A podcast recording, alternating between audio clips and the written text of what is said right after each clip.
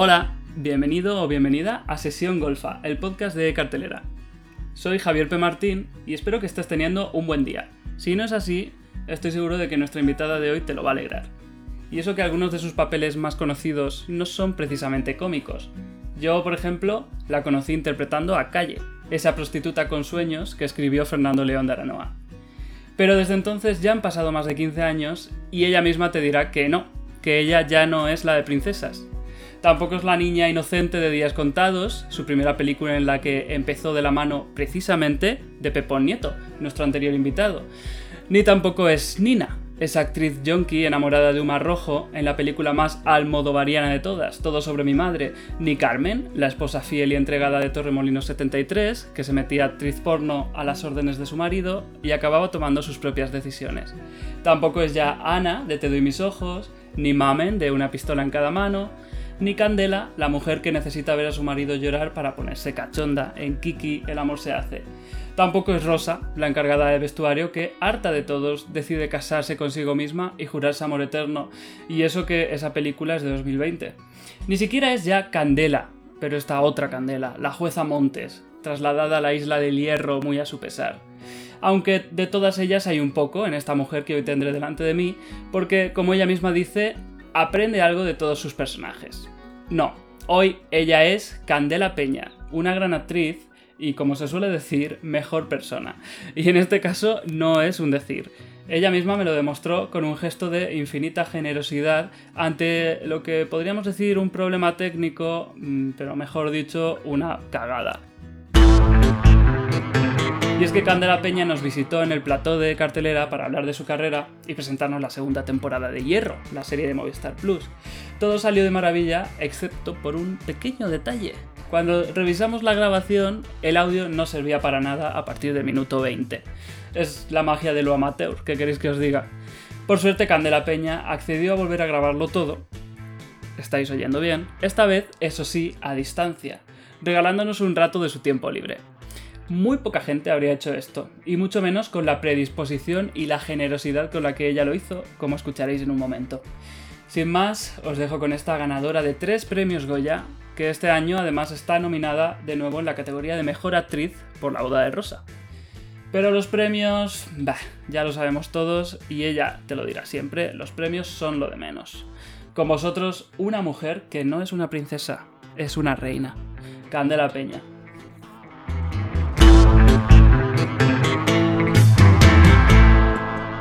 Bienvenida, Candela Peña. De verdad que ni en, ni en mis mejores sueños me habría imaginado que empezaría un podcast y el segundo programa tendría a Candela Peña en él. ¿Es el segundo programa? Es el segundo. ¡Ay, qué maravilla! ¿Y a quién habéis tenido en el primero? Pues a Pepón Nieto. Pues muy bien. Pues te voy a contar una cosa. Venga. Te voy a contar una cosa. Eh, a mí me hicieron una prueba para una película que se llamaba Días Contados. Me cogieron, ya habían cogido a Ruth Gabriel, me cogieron a mí para interpretar a Vanessa y, me, y nos dijeron, ¿podéis venir mañana para hacer las pruebas para el personaje de Lisardo? Que era como, bueno, pues un, otro personaje. Y entonces hicieron pruebas muchos chicos, entre ellos Pepón, que es con el que yo más rollo tuve. Y me acuerdo que le dijeron que sí en el momento y en el taxi de vuelta, desde eh, lo hicimos en la oficina de Víctor Manuel, como, ¿cómo se llama aquella zona? A, al bueno, no me acuerdo. Eh, era tomar viento de Madrid, cogimos un taxi y en la vuelta los dos nos miramos y en vez de decir qué guay nos han cogido tal, nos miramos y dijimos que nos vamos a poner el día del estreno. Las dos súper frívolas. O sea, y Pepón es mi hermano desde, desde entonces. Por aquel entonces seguro que ni siquiera estabais pensando en que lo iba a petar en los Goya esa película, porque, no, la verdad fue es que fuerte. No. Ahora llegaremos a ella, efectivamente, vamos a hablar de días contados. Como hablé con Pepón y ya me contó toda la historia de la, eh, de la bufetada y todo. Exacto. Eh, primero quiero empezar por el principio. Bueno, primero quiero empezar, que se me olvida como es el segundo programa, ya. Eh, a ver, esto es una sesión golfa, entonces yo pongo palomitas. Cuando yo pensé en hacer el podcast no pensé que a lo mejor íbamos a grabar algún programa eh, a la hora del desayuno, como es el caso, y que las palomitas no nos entran. Eh, pero bueno, las palomitas están aquí por si quieres coger. Y Muchas yo para romper hielo te quiero preguntar, ¿en el cine a favor o en contra de las palomitas? eh, yo no suelo estar ni a favor ni en contra de las cosas. Yo no como palomitas en el cine, pero porque el cine para mí, no sé cómo deciros, es el lugar, es mi lugar como sagrado. Eh, he pasado muchas horas dentro de una sala de cine cuando era muy, muy, muy pequeña. Entonces, dentro de ese lugar eh, estoy más pendiente de lo que pasa en pantalla e incluso más pendiente de lo que pasa a mi alrededor que las palomitas. Mm, en mi época no, no había. Y fíjate que yo ahora si voy con niños o tal no les compro palomitas. Les compro chuches, pero palomitas no, porque pienso que molesta el ruido y tal y mm, cual. Pero también pienso siempre en Santiago Segura, que obligó a los cines ideal a que hubiera siempre de las de azúcar. ¿Y eso? Pues parece ser que en los cines normalmente hay de estas que son saladitas, ¿no? Pero hay pocos cines donde están las que van bañaditas de caramelo. Y en uno de los cines, en el ideal, se daban siempre de caramelo, que son las preferidas de Santiago Segura. Pues no sé si en una, cuando hicieron obra, no sé qué, las quitaron y él como que les pidió, no les obligaría el hombre, pero mm, les invitó a que volvieran a ponerlas porque eran sus preferidas. Fíjate el poder de Santiago Segura en Hombre, Mary, hombre, mira Santiago Segura en esta pandemia cómo ha sacado a la gente al cine para ver esa película, ¿eh? Máximo respeto por su valentía. Em, tu nombre, como has contado muchas veces, el, con el que naciste no es Candela Peña, es María del Pilar Peña Sánchez. Pero a mí lo que me llama la atención es, tú, ¿a ti cómo te llama la gente, tu gente cercana, tu familia, tus amigos? Candela. Candela. Entonces me llama muchísimo la atención que no es solo un nombre artístico, es que tú te, creaste un poco un alter ego. Pues no sé, o que a la gente también le interesa más mi nombre. Es que aparte yo no me... Es que tampoco me... o sea, a mí me llama alguien Pilar o tal y es que no me giro, no, no, tampoco lo veo. No sé, hace tantos años y que tenía 17 años cuando me empezaron a llamar Candela en la escuela de Nancy Tuñón, que es donde yo primero lo dije de me voy a poner así, ¿no? Y, se ha quedado. No sé, sí, Candela ya está. Pero aparte, yo si me tuviera que tatuar un nombre, me tatuaría Candela, no Pilar. Aparte, Pilar es el nombre de una muerta y no me gusta a mí eso. Fíjate, el destino ha hecho que yo me llamara Candela. Pilar es una hermana de mi madre que falleció. Entonces, pues igual me querido quitar yo el muerto de encima, de esto que te ponen el nombre de la muerta. Y aparte, una mujer que atropellaron la atropelló el director de La Vanguardia en su momento. Y, sí, entonces no. Pues mira, Candela, un nombre muy luminoso, literalmente. Exacto. Eh, me parece un poco mágico que seas la invitada después de Pepón, porque Pepón me contó que en su infancia era algo parecido a la tuya. Él también era hijo de, de, hosteleros y lo mandaban al cine para, que no molestara cuando aún no tenía edad de trabajar. Y a ti te, te pasaba un poco lo mismo, ¿no? Bueno, es que en mi, el, el, bar Los Nieto estaba en San Pedro de Alcántara, no sé en qué localización de San Pedro de Alcántara, pero eh, siempre lo decimos Pepón y yo, que los hijos de hostelería hemos crecido con público, ¿no? De alguna manera. Y es que el bar de mis padres era el pegado al único cine de, mi pueblo. O sea, era eh, Paseo Juan Maragall número 11, el cine Maragall. Y mis padres era el, el número 11 también.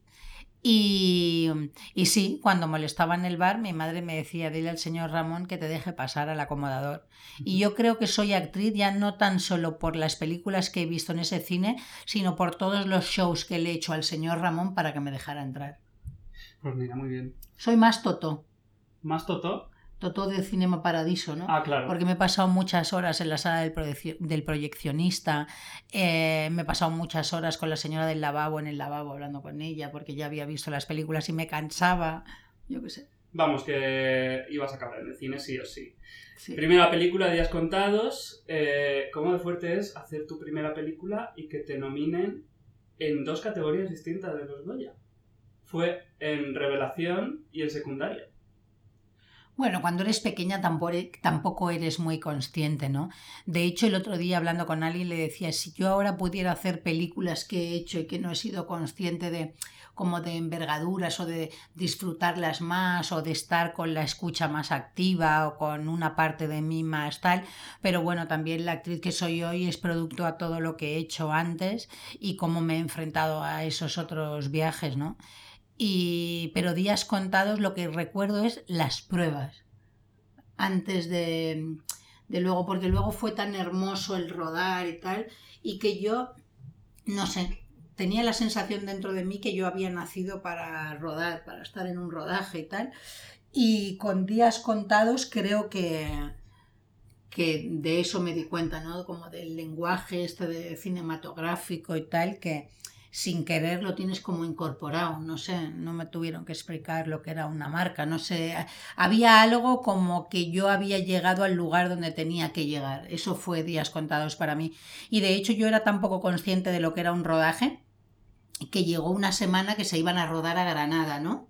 Y a mí nadie me dijo nada y me cogí un avión y me fui a Granada. y cuando me vio Imanol Uribe allí en Granada, me dice, ¿qué haces? Digo, pero no era el rodaje esta semana en Granada. Me dice, pero si tú aquí no ruedas, digo, ay, digo, ¿y qué hago? Y entonces me dieron un walkie y corté ascensores, eh, o sea, yo fui actriz y ya meritoria de dirección, que siempre he sido muy de los equipos y he hecho también videoasistente, he sido, he sido ayudante de script, me han pedido directores ser ayudantes suyos, o sea, eh, me gusta mucho el set de rodaje, delante y detrás. Y ahora que estoy ya mucho más instalada en la escritura, mm, con muchas ganas de dirigir, ahora estoy cada vez como más a tope con eso. Fíjate que a mí siempre desde fuera, bueno, desde fuera y cuando he hecho algunos cortos y tal, me ha parecido un rodaje, una cosa un poco eh, el infierno. un poquito todo muy lento, todo, todo cuesta mucho que pase, que avance, ¿no? Depende del equipo que tengas. Claro. Depende del equipo que tengas. Hay directores de fotografía igual que son más lentos, otros que son más rápidos. Eh, luego también hay directores o ayudantes que imprimen más ritmo al rodaje. Eh, depende de muchísimos factores. Depende también de las del grado de experiencia que tenga cada uno de los componentes del equipo, pero a mí un infierno en absoluto. Yo siempre digo que entre motor, acción y corten es el único sitio o espacio que siento que no molesto en el mundo. Con lo cual, para mí no es un infierno, es el paraíso un rodaje. Bueno, yo creo que ya queda demostrado que no molestas en ningún, en ningún momento, pero vamos a seguir. Segunda película. Hola, estás sola. Ya ah. con, con Iciar Boyain, que va a marcar un poco tu carrera también en algún sentido. Y fue la primera película como directora de Iciar Boyain. Sí. ¿Cómo, cómo, cómo la viste? ¿Cómo, ¿Cómo, fue poner, cómo ponerse en sus manos?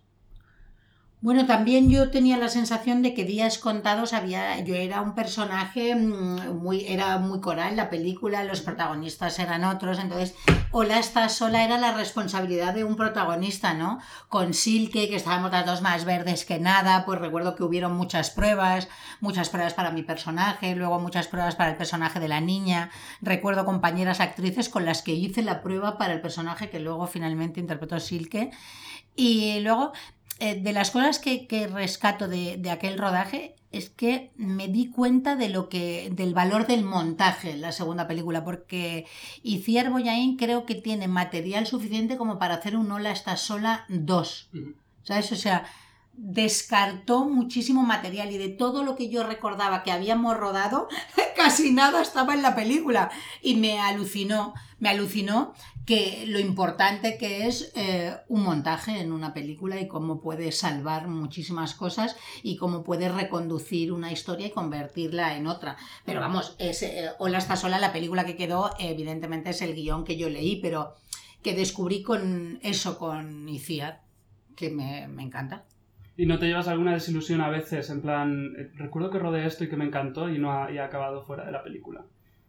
Yo soy bastante consciente de que soy una herramienta y un vehículo para contar la historia de otras personas. El día que cuente yo la mía o tal, podré tener esos reconcomes, pero eh, los directores son los máximos responsables de su obra y yo estoy aquí a su servicio, como si ruedo una película entera y no te quieren montar. Eso es decisión suya, claro, qué vas a hacer? Yo respeto a los creadores y a los autores como si no hubiera un mañana. En 1997, en 1997 hiciste De qué se ríen las mujeres, de Joaquín Oristrel. Mi familia. Sí. Joaquín Oristrel. Has, has, hecho varias películas con él. Es que Joaquín Oristrel y su esposa Carmen Balaguer son mi génesis, son, eh, son mi familia, son todo. Cuando yo llegué a Madrid, me hicieron unas pruebas para entrar en las pruebas en la escuela de Coraza. Eh, y yo me acuerdo que hice las pruebas un viernes y ese fin de semana me fui a ver jamón jamón. Y pensé, madre mía, yo me encuentro a estos dos tíos, Jordi Moya y Javier Bardem, digo, y fliparían. Mira yo, la soberbia de cuando eres pequeña. Y llegué el lunes y los dos estaban en clase. Los dos y Carmen Balaguer. Y me puse enferma, me entró una neumonía y, y Carmen Balaguer me salvó la vida. Siempre lo digo y ella se burla de mí porque digo esto. Y resultó ser que ella me hablaba de que su novio pues era un guionista súper conocido, no sé qué, no sé cuántos, pero nunca nos lo presentaba Joaquín Oristel. Me acuerdo que Fran Boira y unos cuantos era como el inalcanzable porque su novio era como uno que trabajaba y que era guionista y que era tal. Porque claro, eh, Carmen tiene exactamente 20 años más que yo y sabe perfectamente eh, y yo tenía 18 y Carmen tenía 38, era una niñata y su novio no sé cuántos y tal. Y recuerdo el día que conocí a Joaquín, que fue en la cola para ver Belle Époque en la Gran Vía. Y estábamos haciendo cola y ahí pues Carmen le habría hablado, eh, de estos son mis compañeros y, recuerdo como, mira, este es Oristrel y pensar, qué pasada, Joaquín Oristrel, ¿no? Y fíjate, y luego, pues, me dejó un novio, me fui a su casa, en fin, la vida. Muy bien. Y Amo a Joaquín por encima de todo y a Carmen Balaguer. Fíjate que estaba viendo el otro día unos trocitos de De qué se ríen las mujeres y tiene una voz de, Carlos Hipólito y es también así como una mirada al pasado que pensé que era, porque Joaquín Oristrel fue uno de los creadores de Cuéntame es que ahora es ahora está Joaquín Oristel en Cuéntame. Y ahora es cuando creo que habrá sido decisión suya meter a Carlos Hipólito. Eh, Joaquín Oristel tiene una cosa hermosísima que es fiel a su gente y a los que a él le gustan. Y, y le amo en todo lo que haga en todo lo que haga. Comparta más o comparta menos algunas cosas, le amo. Y estoy absolutamente contenta de que este año le han premiado su serie Hito, la han nominado para algo. ¿Verdad? En algunos premios de esto, no sé si los MIM y tal. Me alegro mucho y le quiero mucho, mucho, mucho, mucho. Muy bien. Em, en 1998 hiciste Insomnio de Chus Gutiérrez. Ay, sí que ya tiene guion de Juan Flan, que también es un poco el universo en el que te vas a mover. Es un, es un universo que me fascina y me da una rabia que, que Chus Gutiérrez no me haya llamado más veces porque yo con Chus me entendí y descubrí en esa mujer a una de las mejores madres que he conocido en mi vida. Y ahora veo el resultado, que es su hija Alba, que es una actriz espectacular, y alucino, alucino. O sea, amo a Chus Gutiérrez. Y me dio la sensación a mí que cuando yo rodé Insomnio era la primera vez que se me daba como la oportunidad de hacer algo como serio, profundo y tal y cual, que era ese personaje tan bonito de Alba en concreto. De hecho, lo pediste tú, porque tengo aquí una cita de, Chus Gutiérrez que decía en su momento, Candela tenía el encargo de hacer de Isabel, pero ella, lista como es y cabezota, me dijo que quería ser Alba. Isabel, ¿cuál era? ¿Qué personaje pues era? Sería, sería, otro. Sería otra. Pues otro de los personajes. Pues yo, sí, yo, yo sí, no tengo ningún problema cuando hay actores que se quejan de, no, las pruebas, a mí me encanta hacer pruebas para los directores y demostrarles que puedo hacer el personaje de tal. Pero vamos, yo hago prueba ahora para la boda de Rosa con Iciar Boyain, que le he ganado mm, algún premio y tal, y aún sigue haciéndome pruebas. Y era la tercera o cuarta película que hacía con ella. Y no me importa en absoluto. Y hay veces que la gente dice, ¿lo dices como algo chungo? Digo, no, todo lo contrario. Porque hay veces que las pruebas no solo son para el actor, también son no solo son para el director de este actor me gusta o tal, es también tú darte cuenta como actor que con ese director a lo mejor tú no te vas a entender para nada que es que se ha dado poquísimas ocasiones que un actor diga, uy, ahora estoy yo la que te digo que no porque no te entiendo, pero se puede dar, se puede dar, o por lo menos te das cuenta de cómo va el director y hacia dónde va, porque eh, hay veces que a los actores se nos olvida que somos herramientas para contar la historia de otro. Y en este momento notaréis un cambio en el sonido. Efectivamente, aquí es cuando perdimos lo grabado en el plato. Lo que viene ahora lo grabamos un día después, en una conversación por Zoom, en lo que debería haber sido tiempo libre de Candela Peña. Accedió a grabar de nuevo no solo porque le gustó mucho la primera entrevista, o eso me dijo, o porque sea una magnífica persona. No, no, sobre todo accedió a hacerlo porque es una trabajadora entregadísima y quiere que todo el mundo vea la segunda temporada de Hierro. En un país en el que algunos actores no entienden el poder de la promoción, Candela ni se lo cuestiona. Y lo cierto es que aunque no soy ese tipo de personas, voy a decir esta frase. A veces todo ocurre por una razón. Porque aunque la primera entrevista, la que ha quedado relegada a un recuerdo sin registrar en nuestras mentes, esa entrevista estuvo bien, tengo la certeza de que esta otra que vais a oír es aún mejor. Pero bueno, tampoco sabréis nunca si estoy diciendo la verdad. Os dejo con Candela de nuevo.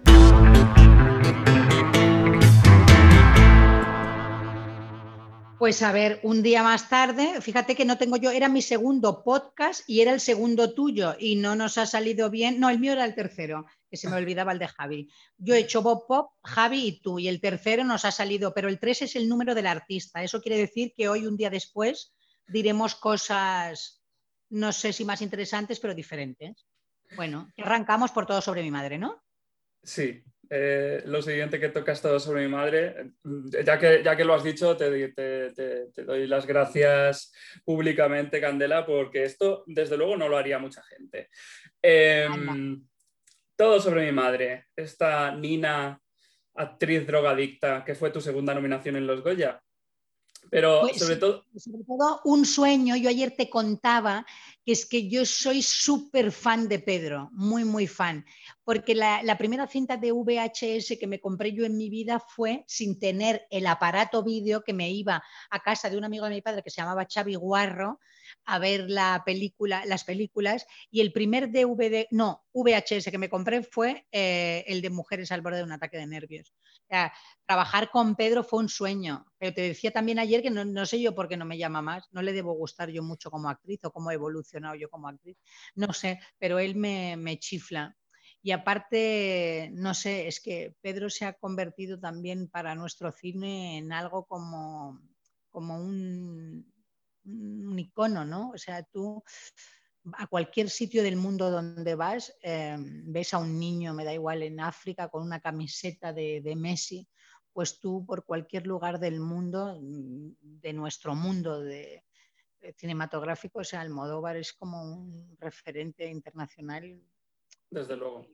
Es un orgullo ¿no? para nosotros, así que muy, muy fan de Pedro.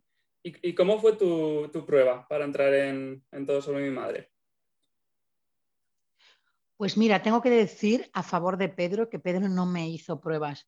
Incluso me dijo algo precioso como que me había escrito el personaje para mí o algo así. Eh, no, no, no me hizo prueba. Pedro, aparte, yo creo que de repente, eh, bueno, no, no, sé si hace más pruebas, no lo sé, a mí no me hizo, no lo sé, no lo sé. Iba a decir algo que no tengo ni idea. que imagino que sí habrán hecho gente pruebas, porque ahora pienso y digo, sí, sí, sí, ha hecho pruebas a gente. Pero a mí en concreto también el personaje, bueno, pero sí me podía haber hecho porque yo estaba empezando, o sea que, hmm. pero no hice, no hice. Pero vamos, y... ojalá Pedro era una prueba para pa cualquier película. Y dicen que es, que es un director eh, fuerte, ¿no? Fuerte, no sé qué quieres decirme. Pues que, Sí, que hay. Que, sí, cuando hablan de, de, él, algunas actrices dicen que es, pues es un director que sabe exactamente lo que quiere de ti y que no va a parar hasta, hasta sacártelo. Bueno, pero es que eso no es ser fuerte, eso es un sueño de director, o sea, y aparte más Pedro, que es absolutamente autor y un señor que ha creado su propio mundo, o sea, poder participar de él y que tenga claro y que de repente para darte una indicación te dice en este momento tiene que cruzar un ángel negro tu mirada, pues son imágenes súper fuertes y maravillosas.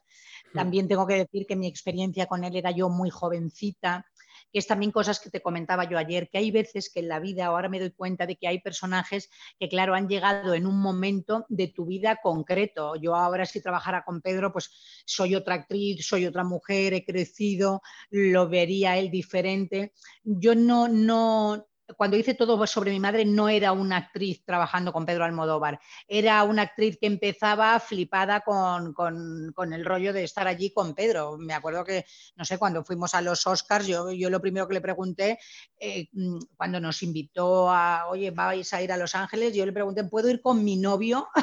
Porque era eh, como si me hubiera tocado en un bote de nocilla. Y entonces pensé, igual nunca más vuelvo a este sitio, puedo ir con mi novio, compartirlo, que era Juan Carlos Bellido, En la serie Hierro. Eh, entonces, mmm, no sé, muy, muy alucinante, pero no puedo hablar como de la experiencia de cómo era Pedro como director, porque yo creo que, que pasé tan de puntillas que ni, ni, me enteré de nada. Era más querer agradarle. Em, sí, hombre, yo me acuerdo que, me que trabajé mucho, que adelgacé un montón porque tenía que hacer de yonki, me lo curraba muchísimo y, eso sí que me pesaba, em, me pesaba, me pesaba Pedro, me acuerdo que me pesó, bueno, no sé, anécdotas así, pero que no fui, lo viví como más niñata entusiasmada que como lo viviría hoy, pero claro, como dice una amiga mía, hombre adecuado en momento adecuado. Y, en ese viaje a los Oscars os codeasteis con, con la creme de la creme de Hollywood. Pues hombre, sí, la verdad es que nos encontramos a gente muy flipante. Siempre cuento una anécdota que en aquella época yo era fumadora y Marisa Paredes también. Y ya mm. en Estados Unidos no, mm, no se podía fumar en los sitios que a mí me alucinaba. Yo pensaba, madre mía, en una discoteca no se puede fumar, pero sí pueden llevar armas. No, entendía yo muy bien el concepto. Entonces, Marisa me, me, dijo, vamos a fumar a un sitio. Entonces, eh, me acuerdo, en un rectángulo de un metro por un metro, eh, Catherine Deneuve con un vestido dorado, un Yves Saint Laurent dorado, pero dorado, mm, dorado, dorado oscuro, ¿no? Eh, Marisa Paredes, eh, vestida de civil espectacular, y una servidora con un cubo de basura enorme en medio, las tres fumando un pitillo, y Marisa Paredes intentando decirle a Catherine Deneuve, tú eres una estrella en Francia, yo en España, y señalándome a mí me decía, y esta veremos si lo será. me encantaba. Que ahí es donde yo me hice súper íntima de, Marisa. En la...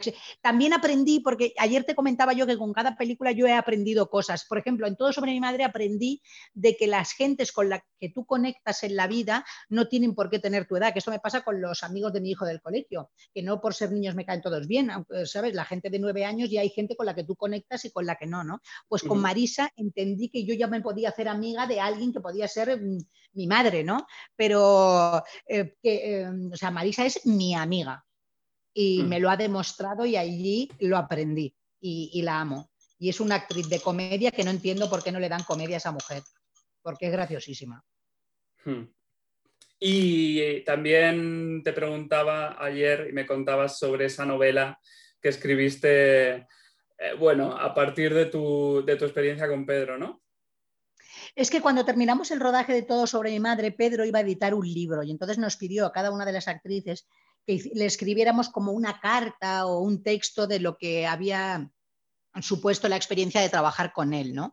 Y yo me acuerdo eh, que me tomé un vino y escribí, pues si nos pidieron como 10 líneas, escribí cuatro folios, pero yo de, egocéntrica me pareció que eran como brillantes. y le dije, no me los toques, por favor, no me los toques. Y gracias a ese texto me, me llamó un editor de una editorial pequeña que se llama Martínez Roca, que pertenecía a Planeta o algo así. Y entonces publiqué, bueno, contemplaron la posibilidad de que me ofrecieron como que yo escribiera, pero que pusiera como Candela Peña y que me lo escribiera otra persona, cosa que dije, que casi me sentí como ofendida. Digo, pero si ustedes han leído esta carta y les ha parecido que, bueno, les haya parecido simpática, y entonces escribí una novelita pequeña que se llama Pérez Príncipe María Dolores. Ajá. ¿Y, ¿Y por qué no has vuelto a escribir? He vuelto a escribir, he escrito ocho capítulos de una serie que se llama Puerto y Camino. Es verdad. Estoy escribiendo una película, un largo que se llama Graciosa. Ah, ¿y esto es nuevo? Sí, estoy escribiendo un largo que se llama Graciosa. Sí. Vale, pues, pues, mira, luego me contarás sobre ello. Venga, pasamos a Torremolino 73, que es cuatro años después de Todo sobre mi madre, o tres años después. Pues Torremolinos es un guion mm, que en el momento creo que fue complicado para leerlo algunas chicas, creo que algunas actrices dijeron que yo, que no, porque era fuerte, caí yo en el proyecto y tengo que decir que si no hubiera sido por Javier Cámara, era una película complicada y con otro compañero me hubiera resultado muy difícil hacer esa peli. O sea, creo mm. que era, eso sí que fue el hombre adecuado en el momento adecuado. ¿no? Mm. Eh, una experiencia hermosa con que, por ejemplo, ahí aprendí de la importancia de un equipo, de un equipo de remar todos a una y estar a muerte con los actores, em, desde el jefe de eléctricos que era Elías, se tomaba muchísimas molestias hasta para dirigirme como actriz. Ah, una maravilla. El ayudante de dirección, Charlie, recuerdo aquel, aquel rodaje como un equipo a muerte, a muerte rodando. Me acuerdo un día que hasta el director se fue y seguimos rodando nosotros unos planos en una discoteca de Benidorm mientras alguien hacía pompas de jabón delante del plano y lo rodaba Kiko de la Rica. Una experiencia muy, muy bonita fue, muy de purpurina. Sí que es verdad que... ¿De purpurina, perdón? de purpurina interna. O sea, una experiencia muy brillante, muy, muy bonita, muy reconfortante, muy de luces. O sea, fue muy chulo trabajar con Javier en aquel proyecto, lo que contaba esa historia, em, el encuadre de los años 70, con Torrecilla, es un jefe de, nuestro director de arte, em, que hizo una cosa hermosa, trabajar con Juan Diego. O sea, no sé, fue una cosa muy, muy bonita. Sí, a mí me parece, la, volví a ver este fin de semana y me parece, me parece buenísima, me gusta todo lo que hace Pablo Berger, pero eh, sí que es verdad que puede que fuera una película difícil de rodar porque, porque al final tú hacías de una mujer una esposa entregada y fiel que luego acababa de estrella del porno, ahí follando con Mads Mikkelsen en, el último acto. Eh, esas escenas supongo que serían... Un chico, un chico Bon, un chico 007, yo he tenido mucho ojo desde siempre. Así es. Y decías que no lo podrías haber hecho con, otra con otro compañero que no fuera Javier Cámara. Sí, es que esto en algunas ocasiones lo he dicho, con un chico heterosexual me hubiera costado más, es que es así de simple, es así de simple. Hmm. Era complicado de rodar. Y Max, eh, es un ex bailarín de danza contemporánea eh, tiene el, el cuerpo. al final tuve la suerte de que vino Match, pero a mí me daba miedo porque es una persona desconocida que de repente vinieran unos actores daneses que llegaban como para el día del polvo y el eh, el, plan de rodaje, o sea, eh, llegó Match y ese día yo tenía que rodar un, polvo a cámara antes de irnos a Benidorm, o sea, fue como duro, yo tenía susto, era pequeña y Javier me, me, ayudó muchísimo. Aparte, también aprendí en esa película, que esto te lo conté ayer, que me estoy acordando ahora, de que Javier había hecho muchísima tele, Javi ya había rodado, ya ves tú, Javier Cámara, madre mía, había rodado con Lina Morgan, había rodado con Andrés Pajares, había rodado con unas gentes que había aprendido muchísimo, muchísimo, muchísimo de los funcionamientos internos de, bueno, yo imagínate, Hierro es la primera serie que hago en mi vida y te estoy hablando de, imagínate Javier. Entonces, recuerdo que el primer día, frente al primer problema, eh, Javier dijo, mm, llamemos al productor, que era Tomás Cima de Villa, y, yo me sentí como si fuera, yo qué sé, mi casabetes y yo Gina Rowland, uno que de repente descuelga un teléfono y dice, oiga, aquí no se sigue si no viene, eh, si no viene el productor porque esto se está complicando. Ostras, eh, aluciné, sentí que era mi marido de verdad en esa película, sentí que era el mm. marido de Carmen, entonces nosotros fuimos pareja a muerte a muerte, o sea, nos arropamos increíblemente en ese trabajo porque fue fuerte desde el principio hasta el fin. O sea, nosotros llegamos el primer día al ensayo con Pablo Berger y nos aparecieron Pablo y su esposa eh, en, ropa interior como para facilitarnos a nosotros el tomate y casi fue peor para ellos. Yo creo que ellos estaban teniendo un momento como de, pudor, que lo hicieron como para apoyarnos, pero al final parece como que casi jugó a la contra, ¿no? porque no entendimos nada. Eh, Javier y yo en un rellano de Plaza España y Pablo Berger y su chica en ropa interior. Fue muy simpático, la verdad. Em, vale. Ese mismo año también hiciste una película que te, unía a gente que iba a ser muy importante en el futuro. Eh, descongélate.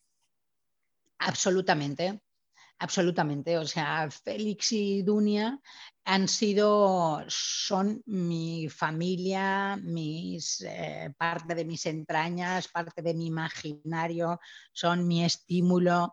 Eh, Félix es el camino a seguir, es el puerto de donde partir y es el camino donde coger y es el puerto donde llegar. O sea, eh, Felo es Em, la persona que a mí me encantaría tener al lado toda mi vida, pero toda mi vida al lado. Es una persona gran compañero, gran cineasta, gran escritor, gran autor y creo que de los mejores trabajos que he hecho en mi vida los he hecho con él y que yo pensaba que esto de ser actriz era que si tú lo hacías muy bien con un director y te lo currabas mucho, te volvía a llamar para otra.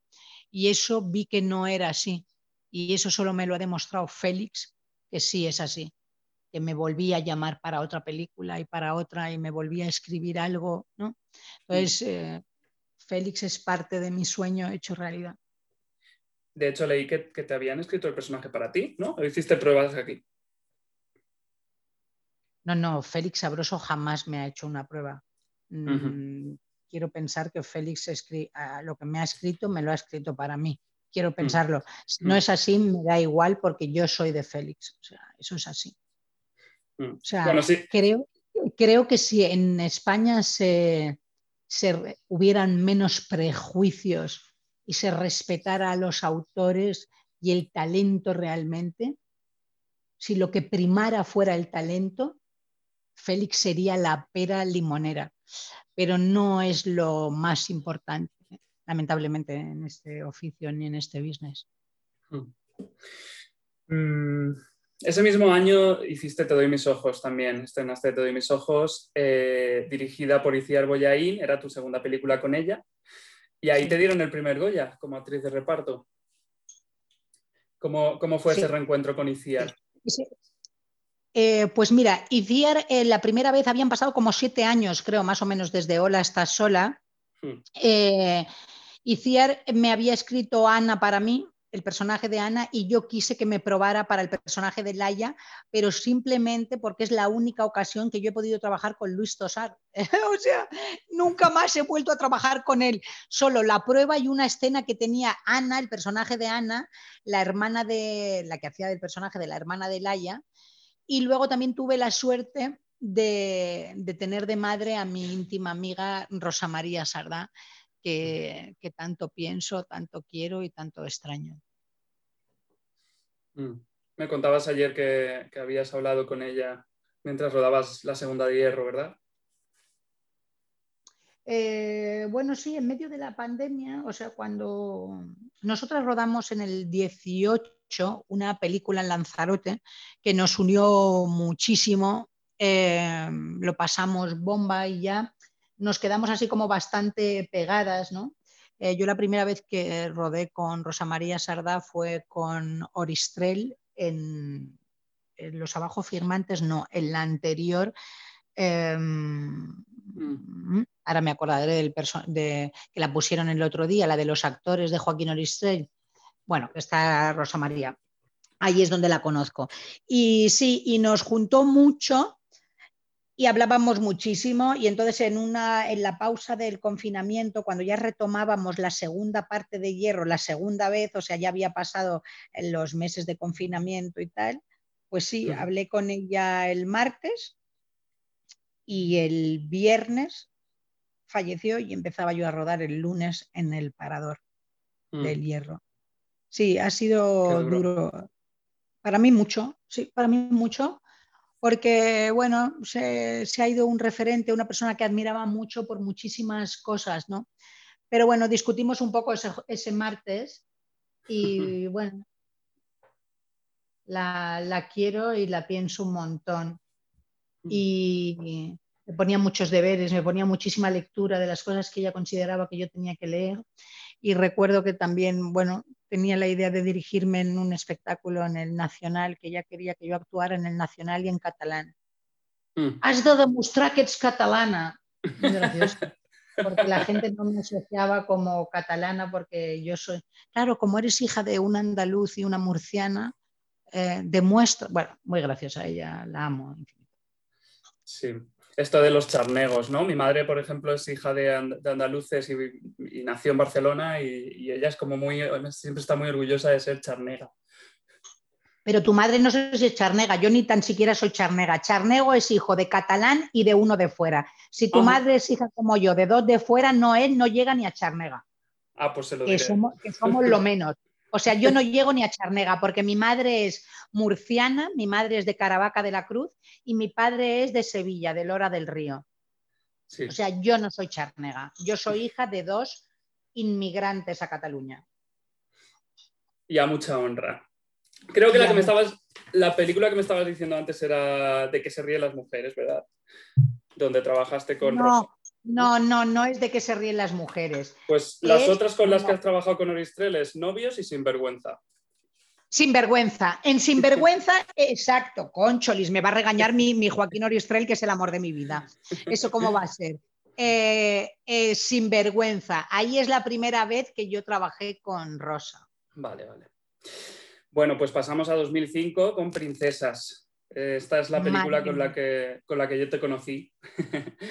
Madre mía, qué maravilla. Que me fui yo a la prueba con una pizza, unas latas de cerveza y una camiseta de la Roma que ponía detrás Candela, que era un jugador de la Roma. Ya yo qué equivocada, qué equivocada, qué equivocada, Mary. Pues me la llevé y ahora de repente me vio Fernando León y dije, y esta mujer con la pizza, pero ¿qué hace? Yo llevé las pizzas, la, la, cerveza, todo. Y yo muy como, me acuerdo como mucho pendiente y me dijo, ¿te puedes quitar los pendientes? Claro, él empezó a quitarme, a quitarme, a quitarme, a quitarme a quitarme que yo empecé andando por la castellana y acabé como en una callecita de la cueva del Sacromonte, muestrechita, muestrechita, que no me cabían ni los brazos. O sea, es alucinante la meticulosidad de Fernando León. O sea, me dirigió que cuando la primera vez que me dijo, has hecho pausa de coma y he escrito un punto y seguido, dije, me quiero matar. Ay, digo la que me espera. 14 semanas con este señor de esta precisión en Suiza. Y yo que hay veces que pienso que soy muy imprecisa. Bueno, esto me lo dijo Santiago Segura. Candela, eres una actriz muy imprecisa. Cuando digo, este no, me, este no, me, vuelve a llamar. no me vuelve a llamar. eh, ¿Por qué? ¿Qué quiere decir imprecisa? Pregúntaselo a Santiago Segura cuando tú lo veas. Imprecisa es que es que yo no entiendo hacer dos tomas iguales, pero esto a lo mejor eh, otra actriz me regañaría. Mm, eh, pero digo, madre mía, si hacemos dos, si hacemos 20, hacemos 20 ferias diferentes y que se vayan a montaje con 20 posibilidades. Bueno, no sé, cosas de estas, eh, o, o, hay veces que el texto mm, en algunas cosas, yo creo que Santiago lo decía por el texto que igual mm. si cambiaba alguna tal, pero fíjate, eh, Fernando León, que yo lo considero sobre todo escritor y dibujante antes que director, o sea, era muy meticuloso con, con el guion, pero desde otro sitio, cada uno también es que tiene sus maneras de dirigir. Mm. Pero vamos, yo estuve comodísima, yo me acoplo eh, rápidamente yo como actriz tengo una capacidad de sometimiento espectacular, aunque la gente, yo soy el vehículo perfecto, o sea, yo estoy aquí para llegar a la fantasía de lo que tú soñaste del personaje. Yo no soy de estas que barren para lo suyo, yo hago lo que se acerque más al sueño del director. Hmm. Pero fíjate que esto que me dices de, imprecisa, que es una forma de decirlo, me cuadra con, con, con, con cómo yo te veo como actriz, que es que ayer hablábamos de, de, esa verdad y esa naturalidad que tú consigues tener en cada frase que dicen tus Sí, pero eso te lo expliqué ayer. Eso es trabajo, esto es nuestra profesión y esto es lo que yo tengo que conseguir. O sea, nosotros nos dedicamos a contar realidades que no existen. O sea, mm, yo pienso en un hombre que se ha inventado un universo que se llama galaxias y hace una cosa que se llama la guerra de las galaxias y ha hecho que el planeta entero veamos eso y nos creamos toda esa fantasía. Es que eso me parece ya tan, tan maravilla que es que yo como soy hija, ya te lo conté ayer, de la del bar del cine pegado al, o sea, la hija del bar pegado al cine del pueblo. O sea, para mí es que el cine es una magia tan espectacular que es eso. Es que yo, si yo cuento realidades que no existen, es que no existe Rosa, ni su familia, ni nada. Y nosotros hemos creado todo ese cuento. No está la jueza, no hay ese juzgado, no hay nada en hierro. O sea, es mentira y que la gente haya. O sea, es, me, me parece una alucinada. Entonces, es mi obligación hacerlo divinamente para que la gente se lo crea. No sé, es como cuando los padres te decían cuando era de chica, yo que sé, a mi padre yo le decía, si apruebo, me compras no sé cuántos. Y mi padre decía, para nada, es tu obligación, porque es lo tuyo. O sea, tú tienes que aprobar, igual que mi obligación es pagarte a ti el colegio. O sea, como que hay cosas que es que tienen que ser así. Pero vamos, tampoco creo que haya ningún actor en el mundo diciendo yo soy actor y lo hago mal voluntariamente. O sea, todo el mundo lo queremos hacer bien, pero habrá gente porque les salga mejor y gente que les salga peor. Imagino, es que no lo sé. Mm.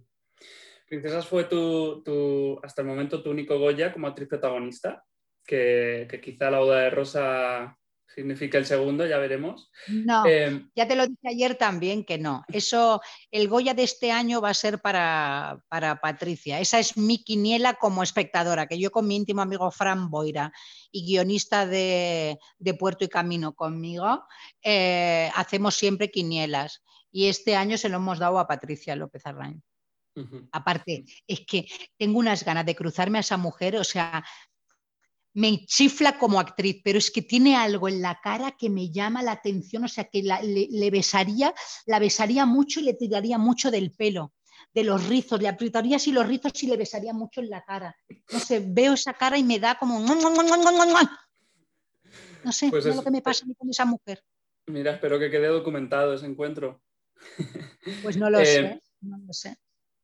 Y, Princesas te, marcó mucho. Te he oído hablar alguna vez de, que, no eres la actriz de Princesas ya, que cuando, cuando te, cuando te habla... No, lo que yo hago como broma es que, a ver, estas cosas de que la gente, o sea, un actor, tú sabes la trabajera que es ser actor y mantenerte en esto tanto tiempo y conseguir que te vuelvan a llamar o despertar cierto interés o, demostrar que tienes talento o que no lo tienes o que ya no eres tan alta, ni tan joven, ni tan guapa. Todo es una trabajera tan grande que cuando la gente te dice, tú eres la de solo un trabajo, o sea, dices, sí, eh, Princesas fue la pera limonera, pero, ostras, eh, em, y, cuando, y ahora hay veces que en el súper, ¿es usted la de Princesas? Digo, pues no, es que no lo soy. Y es que es verdad, es que ya no lo soy. Soy otra persona, otra actriz, otro tal. ¿Sabes? Pero estos son como rabietas mías internas porque digo, Mary, con lo que me cuesta a mí levantar muchísimos trabajos y que la gente solo se quede con uno, pues te da cosita, ¿no? Es como yo que sé, la que hizo Pipi calzas largas. ¿Eres Pipi? Pues chiquilla, si esa mujer ha hecho también más cosas de actriz y solo la reconocen por Pipi, pues dirá ella, ¿eres Pipi? No. ¿Sabes? ¿Me ve usted con trenzas? Pues no soy pipi. Muy bien. Pero como te digo que dentro de unos años, si me dice, ¿es usted la jueza? Pues diré, pues chica, no. No. O sea, soy lo que soy en el momento que soy. Eh, soy como la copla esa. Lo mismo me da que me llamen Carmen que Lolilla que Pilar. Soy la que no tiene nombre, la que a nadie le interesa. Soy esa. Pues yo quiero ser esa todo el rato. La que encarte en el momento. Eso es ser actriz, supongo, perderse dentro de personajes. lo sé, cada una vivirá esta profesión como la viva. Está claro que para mí no será lo mismo que es para otra. Hmm. Vale, años siguientes hiciste El patio de mi cárcel y dos películas más con Félix Sabroso y Dunia Ayaso, Los años desnudos y La isla interior. Tú te puedes figurar, tú te puedes figurar, tú te puedes figurar esos personajes, eso quién me lo va a escribir a mí, nada más que mi Félix. O sea, el personaje de la isla interior para una actriz es una bomba, pero una bomba tal que en la escena más complicada de la película dieron acción, entramos, entré, hice no sé qué, y a Celso Bugallo se le fue el texto y dijo, es que nunca había oído esa frase y me quedé completamente tal, me dice, perdona, me he quedado viendo cine. Digo, marica, o sea, se había quedado como espectadora en una escena terrorífica. Eso, una barbaridad. Y luego, una actriz del destape, que es un momento en la, en la, época y en la cinematografía de nuestro país, donde yo había leído que había personajes como Paco Raval, que había sido eléctrico, tal, que me contaba su esposa, otra colega con una edad súper diferente, y me contaba que lo había pasado fatal en esa época porque no salía a trabajo, porque el trabajo solo era del destape, y hacer una actriz en ese momento del destape y que fue capaz de hacer la transición, porque el personaje, de los tres personajes de la película, el de Goya, el de Mar Flores y el mío, el único que continúa siendo actriz en el proceder del cine que viene, digamos, es el personaje que yo interpretaba y también, o sea, es un sueño y un sueño. ¿Quién me va a juntar a mí con Goya Toledo y Mar Flores? Dos diosas del Olimpo. Pues solo Félix. La isla interior fue, fue el último rodaje con, con Dunia. ¿No? Sí, sí. Yo me recuerdo perfectamente andando por las canteras y diciéndole a Dunia, viene, viene una época rara, viene algo que no sé qué viene, Dunia, tengo miedo. O sea, yo sabía que nos venía y ha sido una década terrible, donde se nos han ido un montón de amigos, donde han enfermado, donde han pasado, se nos ha muerto gente, ha sido terrorífica esta hmm. terrorífica. Pero ahora viene una de esplendor y luminosa porque también la veo. Llámame Aramis Fuller. Pues mira, de verdad, ojalá. Viene, viene un tsunami o sea, yo he visto, o sea, soy Naomi Watts en una playa y he visto como una ola enorme así de fantasía y purpurina viene. Ahora viene un momento de esplendor en nuestras vidas, aunque la gente no lo crea. Oye, ¿y con Bayona trabajarías? Con Bayona, con cualquier, con cuál de los dos, con el músico o con el cineasta. Ah, pues mira, con, de, los dos gemelos, ¿con qué Bayona? Me refería al cineasta, pero dime tú. Es que, al músico tiene un grupo con mi íntima amiga Lorena C, que es una de las actrices de Puerto y Camino, eh, tiene un grupo que se llama Lorena C. Entonces tengo a los dos Bayona muy presentes y lo mismo me cantaría un joven, siempre joven, que es un temazo de Lorena C. del Bayona, que te lo recomiendo para que lo pongas de fondo en este podcast, eh, siempre joven. Y luego em, con Bayona también, sí, pero Bayona, ¿dónde me mete a mí? ¿En una lanza de un señor de los anillos o dentro de un dinosaurio? Es que él ya está haciendo unas cosas que yo no me veo como de colmillo de un dinosaurio. Porque tamaño, frente a todo lo que él hace ahora, yo no sé qué podría ser. Pues mira, yo, pez en un tsunami. Yo sí te veo de, elfa, de elfa en el Señor de los Anillos. Ay, bueno, pues mira, de elfa y de figuranta, al fondo me gustaría. Sí, sí, me gustaría. Pues nada, a mí me gustaría trabajar con todo el mundo, porque a mí me encanta la gente y me encanta muchísimo aprender de la gente. Incluso con los que a lo mejor no se han entendido conmigo, yo también volvería a trabajar siempre con ellos, porque la vida nos da más oportunidades y hoy no somos el de ayer. Así que siempre para adelante y siempre positivo. Hmm. En 2012 ganaste tu tercer Goya con una pistola en cada mano. En esa... lo del Goya, yo un poco no te quiero dar mucho pábulo a eso porque eh, los Goya, mira, mi padre decía una cosa, era un sevillano simpaticísimo, y decía, si la gente supiera que esas estatuas no abren la puerta de casa y se van corriendo a buscar trabajo, si es que eso para qué vale. Los míos lo único que tienen es las pestañas postizas, porque yo solo me pongo pestaña postiza si me nominan a los Goya y voy. Y entonces, cuando me las quito y lo gano, se lo pego al Goya. Menos uno, que uno nos pasó una cosa muy fuerte. Gustavo Salmerón, que es un íntimo amigo, un actor espectacular y una persona maravilla, decidimos una época celebrar fin de año el 1 de febrero, en vez del 1 de enero, el 1 de febrero, retrasarlo todos los amigos, porque como siempre lo sueles pasar en familia, hacíamos una cena y un año pasaron ya los Goya. Y dijo, ay, pues tráete el Goya y lo vemos y tal, pero hay que traer cada uno algo. Yo hice una ensalada de lentejas y metí la ensalada de lentejas y el Goya.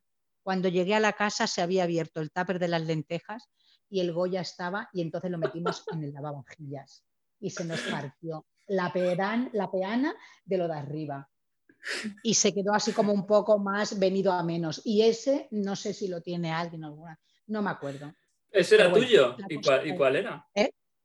pero ¿y, ese, ¿y cuál, cuál era? ¿De qué película?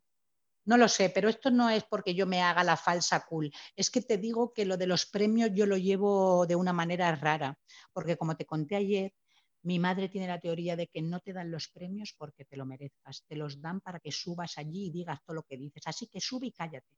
Entonces, pues eh, yo los premios, pues siempre pienso que no me los merezco y que también como, como Miguel Reyán me contó el otro día, que he tenido la suerte de que ha hecho de mi padre en Maricón Perdido, la serie de Bob Pop que se estrenará este año en mayo, eh, y que, bueno, no es que haya tenido suerte, es que me ha tocado la lotería con eso, pues Miguel Reyán hace de mi padre y me contaba una anécdota de un, de un actor español, que no recuerdo cuál, que decía, eh, hablando de esto de los premios de los actores y de las nominaciones, y decía, si tú te pones al lado de otra persona y sueltas un disparo y te pones a correr, hay uno que llega al primero. Dice, pero en todo lo demás.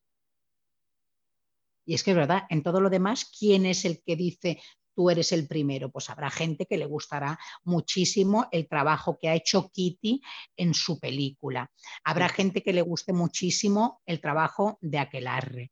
Habrá gente que le guste muchísimo el trabajo de Patricia. Y habrá gente que le guste muchísimo la construcción de Rosa y todas esas personas tienen sus gustos y su tal. Es que quién es nadie para decir a nadie, no, sí, tú, tal, ¿sabes? Es que esto es absurdo, esto no es una competencia, esto es una ilusión enorme poder compartir con esas tres compañeras una candidatura de algo que tu profesión, pero también te lo digo, en un año que tampoco hay que darse golpes de pecho, que es que ha habido también poco cine.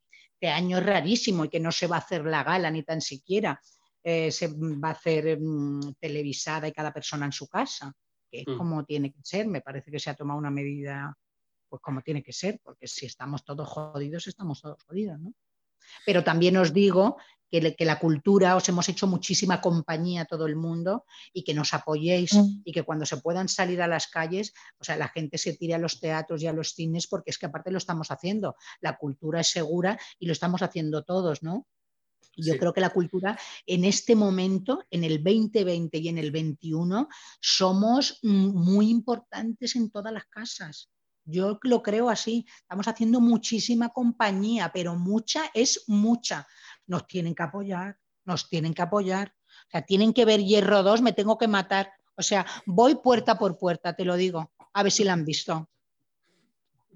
Desde aquí apoyamos ese mensaje eh, no soy quien para, contradecir a tu madre, pero no estoy de acuerdo. Creo que los premios te los mereces. Em, pero es verdad que te, preguntamos siempre por los premios y mira, ya que estamos hablando de otras cosas, vamos a saltarnos aquel Goya polémico, también lo del Festival de Málaga y todo. Vamos directamente a Ayer no termina nunca con Isabel Coiset, que fue tu... Ay, madre mía. Ay, esa rotonda. Es que me recuerdo, o sea, oigo, ayer no termina nunca y en vez de recordar el rodaje, o sea, el primer recuerdo que se me viene a la mente es en mi pueblo, campo de los soldados de Gabá, dando la vuelta con el Smart y que sonara el teléfono. Y en el coche, en el Smart, no salía el nombre de la persona. Ponía directamente llamada y de esto que lo descuelgas y oigo una voz hola, eres no sé cuántos, tal, soy Isabel Cochet. Bueno, y los gritos que empecé yo a pegar y a decirle a Isabel, ¿no te habrás equivocado? No te habrás equivocado porque yo pensaba, digo, a esta mujer solo le gusta la gente cool y divine, tipo mm, Leonor Walding o gente de su súper maravilla. Yo pensaba que yo era para ella, no sé cómo decirte, algo súper bizarro y pueblerino y como de barro.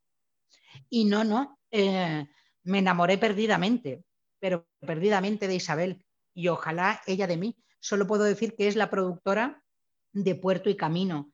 Es una mujer que me da espacio, eh, que me anima, que me, mm, me, estimula, me alienta mucho a que, a que alce la voz, a que diga. Y ella me explica y me dice, Candela, las mujeres que damos nuestra opinión no somos problemáticas, simplemente damos nuestra opinión.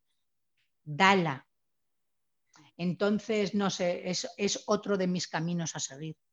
Isabel Coixet aparte me ha dado consejos espectaculares porque ella sabe lo importante que es para mí mi profesión y lo importante que son para mí las historias, que por eso soy tan pesada para los productores, porque a mí las historias me han salvado la vida en ese cine. En mi casa no había ni tele y yo sé lo importante que son las historias. Entonces Isabel me anima a contarlas y me dice, Candela, es preferible hacer malas películas que no hacer películas. Sal y cuenta, ¿no? Porque no sé, es eh, parte cómo apoya a todas las tías, produce cortos, produce documentales, tiene un documental cojonudo ahora en Los Goya, o sea, mm, cómo es esa película de, de Nieva o sea, no sé, es máxima admiración. Aparte, gracias a ella también supe que podía hacer teatro. O sea, yo puedo hacer teatro no por Sesgay, sino por Isabel Coixet, porque rodé con ella planos de 27 minutos en Ayer no termina nunca y supe que eso ya era la media parte de una obra de teatro. Mm. O sea que, no sé, em, me está acompañando en la vida y me ayuda mucho. Y cuando me ha visto sin un duro, si le ha salido la campaña de Campo Frío, me ha llamado para que me dieran un jamón y poder pasar divinamente las Navidades. Así que yo, Isabel, o sea, araño caras por ella. ¿Y, qué es? Esta pregunta es un poco, un poco indiscreta, pero ¿qué es más, más rentable? ¿Hacer Amodio de Campo Frío o una película? Eh, o sea, sé más directo. ¿Qué quieres decir? ¿Que ¿Cuánto se cobra más? Sí. ¿Pero a qué te refieres? ¿Un actor, la directora? tú un actor, claro. No, no, pero es que yo últimamente los anuncios que he hecho salgo, eh, han sido dos cosas que ha hecho Isabel de Campofrío de mogollón de gente. Entonces no era una campaña bien, bien pagada, era un poco para pasar las navidades y que te regalaban un jamón, ¿sabes? Ah, yo no he hecho campañones como han hecho otras compañeras actrices que desde aquí, madre mía, grito a todas las empresas porque digo, madre mía, cuando yo hice en su día, eso sí que era rentable porque tú en un día de curro te levantabas lo de una película. Sí, hmm. sí, eso, eso me, ha pasado a mí, pero en el Pleistoceno, o sea, ya no recuerdo. Creo que, creo que el hombre no se había puesto en dos patas todavía cuando sucedió. Bueno, pues desde aquí otro llamamiento a las, marcas. Eh, Exacto, que tengo muy buen pelo, ¿eh? Que tengo muy buen pelo. Es verdad, tienes un pelazo. A mí me podrías llamar incluso María Vidal Sasun. esto, esto no lo he pillado yo. Esto es un chiste de Pepón Nieto. Ah, Esto es ah, un chiste de Pepón Nieto en días contados. En una puerta que yo tenía que llamar a una puerta, la cámara, la cámara estaba detrás de Pepón, o sea, plano de una puerta. Yo de espaldas, o sea, eh, eh, llamando al timbre de esa puerta. Pepón detrás mío y la cámara detrás de Pepón. Motor y Pepón Nieto me dice, tú eres, yo con una melena de pelo largo, muy, muy fea, muy pequeña, y me dice, tú eres María Vidal. Sassoon. Mira, cuando me digo, mira, María Vidal Sassoon es que es un champú, tú eres muy joven, pero era, un champú. Y cuando me dijo María Vidal Sassoon, Pepón, nieto, yo me, o sea, no me dijeron acción y yo estaba pues mata de risa, muy gracioso. Cuéntame qué estás haciendo. Un café. Muy bien. Un café porque eh, yo te di en mi día de ayer y el de hoy, pero el de hoy ya comparto mis actividades eh, caseras. Por favor, sí. Me voy a hacer un café Mm, que es una maravilla. A ver, si, si fuera posible, yo estaría ahí limpiándote la casa mientras hablamos. No, en absoluto, pero el ruido del café, Mary, pues esto le da cierta, cierta cosita. O sea, te, lo estoy es más íntimo, Más claro, el podcast, eh, o sea, ayer teníamos palomitas, hoy tenemos café y dentro de nada es probable que le haga un gin tonic a Nieves. O sea, cualquier cosa puede pasar. Vale. Eh, sí que es verdad que el consejo que te dio Isabel Coiset de que trabajaras y que dijeras que, hicieras películas y películas, se nota en que después de 2013 viene una, lo que yo he llamado un lustro de estabilidad en el que eh, haces películas todos los años como secundaria, como más o menos protagonista, en España, fuera de España, haces Kiki, el amor se hace, que, te, que te, nominaron algo ya otra vez, pieles, eh, de todo. O sea, es como una estabilidad que, antes a lo mejor no habías tenido tanto, ¿no? Bueno, tampoco no es, no solo es estabilidad, sino es necesidad. Yo antes no tenía, no era responsable responsable de ninguna persona en el mundo. Entonces yo iba un poco de Isabel Huppert por la vida. Si los personajes no me enrollaban, no lo hacía, pero tampoco. Y ahora pues tengo también una vida, aparte de los grandes consejos de Isabel, de es mejor hacer malas películas que no hacer películas, o luego los consejos de mi amiga Carmen Maura, que es de las malas películas no se acuerda nadie, Candela. Te lo digo por experiencia.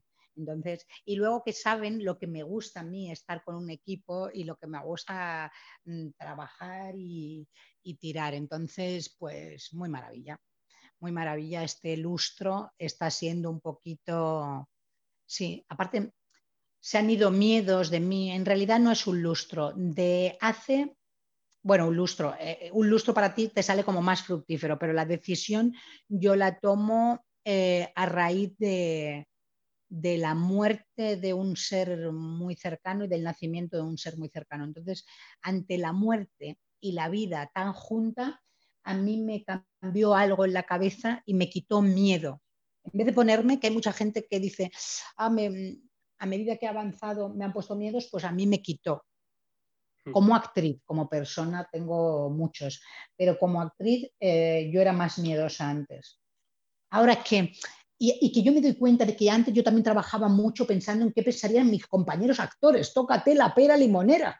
Y ahora digo, pero Mary, eh, ¿sabes? Mm, me da, más igual. Es como cuando eres pequeña y no te pones esa sudadera por a ver si tu amiga Carlota no le va a gustar. O sea, eh, completamente sin personalidad y así como con inseguridad y tal. Pues eso también me pasaba por el, con el trabajo Por eso valoro tanto cuando un compañero te dice algo bonito de un trabajo, porque dices, es que muchas veces yo no trabajo para una señora de Soria, una señora de Soria, verá, el trabajo te gusta y tal, pero en realidad los que saben de lo que va la vaina y de lo que tú te has currado, este personaje rosa que habla en valenciano, que anda de una manera concreta, que bache perudeta, que, que el, o sea, las elecciones que tú has tomado, que las valore alguien que entiende, ¿no? Pero ahora soy más desvergonzada y también tengo más ganas de jugar y más ganas de... me importa menos equivocarme. Hmm. Bueno, no me gusta equivocarme como actriz, eh, pero que estoy como más valiente a la hora de decir, igual no es la opción más acertada, pero porque yo tengo la teoría de actriz, ¿eh? esto, esto, te hablo de todo es desde la, desde la actriz. O sea, que un actor se puede pasar haciendo toda la vida de trabajadoras, de dependientes del corte inglés, porque imagínate todos los centros de corte inglés que hay en toda España y todas las dependientes si las sumamos. Entonces, lo que creo yo que diferencia a los actores a unos de otros es la dependienta que tú escoges para hacer. O sea, la opción que coges, ¿no? Eh, esto es lo que nos diferencia. Entonces, yo quiero hacer buenas elecciones. Yo creo que, lo que tú hablas tiene que ver con esa eh, necesidad de validación que a lo mejor vamos perdiendo con los años. Espero yo, ojalá. Eh, llegamos a Hierro en 2019. Esta serie... La vuelta al sol de Hierro. Gracias a Movistar por sacarme de boxes. Esa es la sensación que yo tengo, ¿no? Como que eh, Hierro me vuelve a poner en una palestra en la que ahora me puedo tirar más el rollo, pero en su día, y lo digo siempre, no, yo hoy jueza y Movistar y ya me estuvo bien, ¿sabes? Bueno, me hmm. ha salido una expresión súper catalana, ya me basta bien.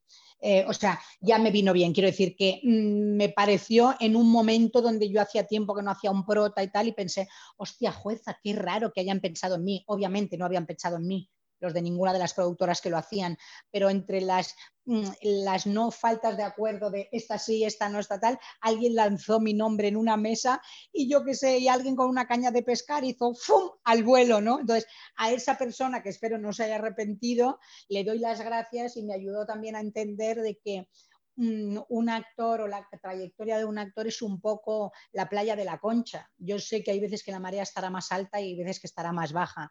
Y Hierro me ha ayudado a que el mar casi se coma la arena. Pero sé que esto habrá un receso para atrás, porque, o ya me encargaré de que no lo haya, pero que es normal que lo haya. Y ahora estoy como golosona por Hierro. Y ahora viene la segunda de Hierro, ¿no? Que el personaje creo que está muchísimo peor muchísimo peor, porque aparte en la primera tuvimos la suerte de, yo tuve mucho trabajo como actriz porque presentaba un personaje con un puteo, con un enfado y con tal, pero en este eh, a la jueza, la jueza lo que hace es repartir thriller, pero aquí tengo poco, o sea, menos que hacer, eh, más que ahondar en su tristeza, en su soledad, en su falta de entendimiento, en estar cero protegida, cero acogida. O sea, está, eh, está mucho más jodida en la segunda temporada, pero en algunas cosas está más cómoda. Está más cómoda en la isla, pero más jodida y más incómoda como, mm. como personaje, ¿no? la situación de y luego se le plantean muchísimas dudas ¿no? de lo que es esa isla también, del querer quedarte aquí em, a costa de qué, eh, pero igual a costa de, a costa de lo que es, igual me puedes sentar mejor. Bueno, en fin, se le plantean muchísimas dudas a la jueza. Y luego también Hierro me ha hecho, la segunda parte de Hierro yo no había hecho nunca televisión, ¿no? Y hay cosas que están absolutamente normalizadas dentro del mundo de la tele que yo desconocía, como por ejemplo no tener todos los guiones, no saber hacia mm. dónde va el personaje, eso a mí me ha provocado muchísima ansiedad. Eh, eso me ha agobiado bastante porque eh, igual por eso, porque necesito tener control sobre el personaje, saber hacia dónde va. Y yo también como espectador había fantaseado, pero claro, yo no soy guionista.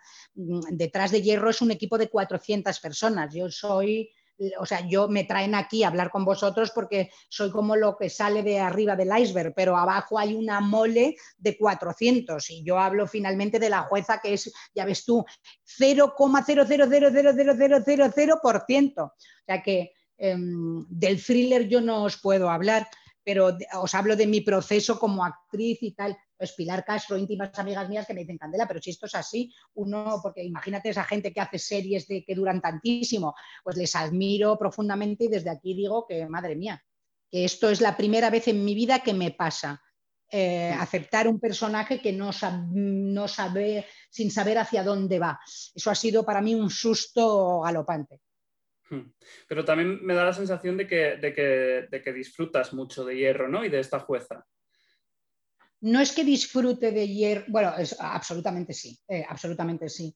Pero es que la jueza es que es un personaje absolutamente interesante, pero que no lo conocemos, o sea, no sabemos quién es esa mujer. Y a mí lo que me inquietaba es que se acabó la primera temporada y no sabemos quién es, y se va a acabar la segunda y tampoco sabemos quién es. Es que, pero a esa mujer yo la he construido o sea, yo he construido un mundo de esa señora que evidentemente a lo mejor no, evidentemente no, es que no tendrá nada que ver posiblemente con los guionistas de la serie. Yo me he hecho mi película para ponerla con 44, 43, con la edad que tenga, me importa un huevo, en esa isla. O sea, yo he hecho, he construido a ese marido que ha pasado de ella con ese hijo. O sea, he construido su quién es su familia, de dónde viene quién será el marido de esa mujer con el que ella había montado un bufete, o sea, por qué la echan al hierro, por qué le incomoda el sistema, ¿no? Hmm. Creo que es otra mujer que da su opinión, entonces como da su opinión también la tachan de problemática, en eso tenemos eh, muy en común. Y también me ha gustado que en la segunda temporada esa mujer se da cuenta, al igual que también me he dado cuenta yo, que por muy idealista que tú seas, nosotros pertenecemos a un sistema y el sistema es lo que es y es lo que es. Y uno tiene que, hay cosas que son como son, aunque tú pelees, eh, ¿sabes? Y te des chocazo contra una pared. Las hmm. cosas, hay cosas que son como son. Se está rumoreando que la segunda temporada es la última. ¿Se está rumoreando que la segunda temporada es la última? La gente es que muy chismosa, ¿eh? La gente es muy chismosa, no tengo yo ni idea, pero vamos, yo soy una mandada. Eh, no tengo la menor idea. Eso tienes que hablar tú con los creadores, con mi super plataforma, pero no la de los zapatos, mi plataforma verdadera. Eh, tienes que hablar con ellos y no sé, no tengo, no tengo ni idea. Yo soy herramienta y vehículo para contar las cosas de otros. Me da pena por la jueza porque te lo digo. O sea, mm, me parece un personaje, porque insisto mucho, que te lo decía yo ayer, que hoy no sé si se ha quedado, que normalmente a las mujeres nos cuentan, digo generalmente, nos escriben, nos dirigen y nos producen ellos. Entonces, en la cabeza de ellos, en el imaginario de los chicos, estamos hasta que tú estás como terneresca, ¿no? Para no decir otra palabra más ordinaria. Entonces, cuando a partir de los 40 te escriben enfadada, puteada, tal, em, que es como es la jueza en concreto, pero la jueza me encantaba porque no está sostenida la trama de ningún hombre, ¿no? Entonces es un personaje muy apasionante para poder saber ahí qué hay. Pero bueno, te hablo de, te hablo de la actriz, ¿eh? No, yo, esto tú hablarás ahora con los creadores de la serie y te contarían pues lo opuesto, otra cosa, o incluso ven a la jueza diferente a como la veo yo. Pero bueno, no sé, yo la he llevado donde Jorge Coira ha querido que yo la ponga, que es uno de, los directores que fíjate que yo me he entendido perfectamente. O sea, para mí eh, es como uno de los, porque no es director fan en absoluto y en esta temporada creo que mucho menos. ¿Qué quiere decir que no es director fan? No, pues que hay directores que están como, que son más, yo no necesito, yo quiero que me exijan como actriz, no que les parezca bien lo que tú haces, porque yo quiero hacer lo que, o sea, acercarme a lo que ellos sueñan. Entonces, me gusta trabajar con directores que te comunican lo que ellos quieren y que, y que te van acercando, acercando y te aprietan hacia lo que, mm, ¿sabes? Que tengan una idea del personaje o sea, que sea un trabajo que, que nos sumemos todos, no que te dejen tirada en medio del Atlántico con una barca y un solo remo. Quiero que haya dos remos. Em, vale, pues vamos a ir terminando. No quiero pasar la oportunidad, dejar pasar la oportunidad de hablar de Puerto y Camino un poquito más y ese otro guion que me has dicho, al menos. De Puerto y Camino, mi, mi duda es de dónde surge todo esto. ¿Por qué Pilar Castro y tú, mm, en qué momento se os ocurre que tenéis que contar esa historia? Pues mira, Pilar Castro y yo somos íntimas amigas hace mucho tiempo y para mí Pilar es una de las mejores actrices de este país, más completa, tiene todo lo que me encanta de una actriz y como persona me alucina también. Entonces se juntan muchísimas cosas y tenemos ganas de trabajar juntas mm, desde hace mil años y este... Mm, esto lo pergeñamos cuando yo estaba embarazada, yo quería rodar algo embarazada, pero mi padre se puso enfermo, no pudimos y entonces esto se quedó así, empezamos a escribir con otra productora, con Daniel Sánchez Arevalo, pero aquello tampoco acabó siendo tal cual. Y finalmente ya, eh, cuando mm, bueno, mm, el COVID me pilló el confinamiento en la isla del Hierro, eh, le pregunté a mis jefes de Movistar, en concreto a Domingo Corral, si me podía quedar, pensando que iban a ser 14, 15 días, mm, me hizo el súper favor de que Movistar se hacía cargo de la casa y entonces me quedé allí y como soy de familia pobre, pensé, me están pagando la casa, trabaja Candela. Y me puse a escribir al día, pues yo qué sé, como si no hubiera un mañana. 8 horas, 12, 14, 15, dormía y me escribí mis ocho capítulos de Puerto y Camino porque ya tenía tiempo para hacerlo. Y estuve cuatro meses escribiendo pues, día y noche y madrugada, hasta que me dejé mi tiempo para retomar, pausar y volver a la jueza, que fue esa semana en la que falleció Rosa María Sapa, esta que os cuento siempre. Bueno, que te he contado antes. Y entonces escribí todos los capítulos eh, que le iba mandando a Isabel Cochet, que me dijo, te produzco esta serie y, es un, bueno, y tengo, ahora estoy en conversaciones avanzadas con productoras y a ver qué, a qué plataforma le acaba de interesar esto y podemos darle forma a una, a una serie de mujeres a partir de los 35, de hombres, de de homosexuales, de binarios, de todo. Eh, cabemos todos en Puerto y Camino. El personaje de Camino lo interpretará Pilar Castro y el de Puerto, aunque se lo he escrito a Nicole Kidman, lo interpretaré yo. Nicole Kidman no te ha dicho que sí, ¿no? no, es que Pilar no la quiere. Me ha dicho que si lo hace Nicole, ella no lo hace. Entonces prefiero a Pilar pero bueno, no descarto la posibilidad de que me la compre Nicole y yo voy a dirigir a Nicole y a su íntima amiga, si es Naomi o, a Riz o a la que ella quiera, y yo las dirijo. Vale, pues no, no cerremos puertas. ¿Y el otro guion que me has dicho de un, Es que no hay que cerrar puertas, hay que, hay que abrir puertas todo el rato, es que solo hay que abrir, tú no chapes nada, tú abre, abre, abre. me quedo con el consejo. Eh, ¿El otro guion que me has dicho de, de la película?